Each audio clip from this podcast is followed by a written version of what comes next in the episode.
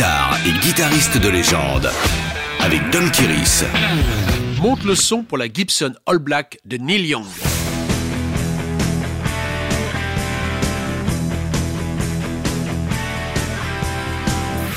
Pour beaucoup, Neil Young est l'image du hippie à la voix douce, chantant des ballades à la guitare acoustique. C'est vrai pour tous ceux qui s'arrêtent au paisible album Harvest, son grand succès de 1972.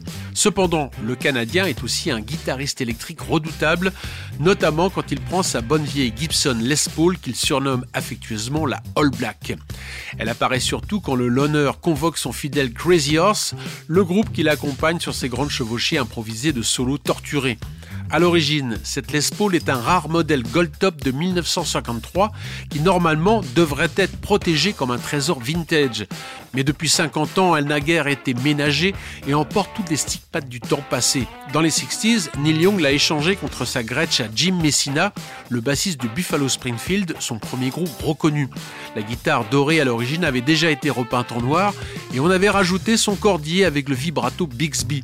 Mais c'est bien Neil Young qui a remplacé l'un des deux micros P90 par un mini humbucker habituellement installé sur les Gibson Firebird. Résultat, la sonorité est plus proche du rock heavy que du folk rock.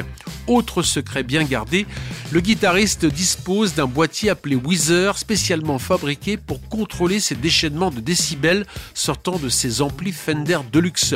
Cet attelage le suivra à chaque apparition avec Crazy Horse jusqu'à en faire une référence d'un certain rock rugueux revendiqué par le mouvement grunge de Nirvana à Pearl Jam.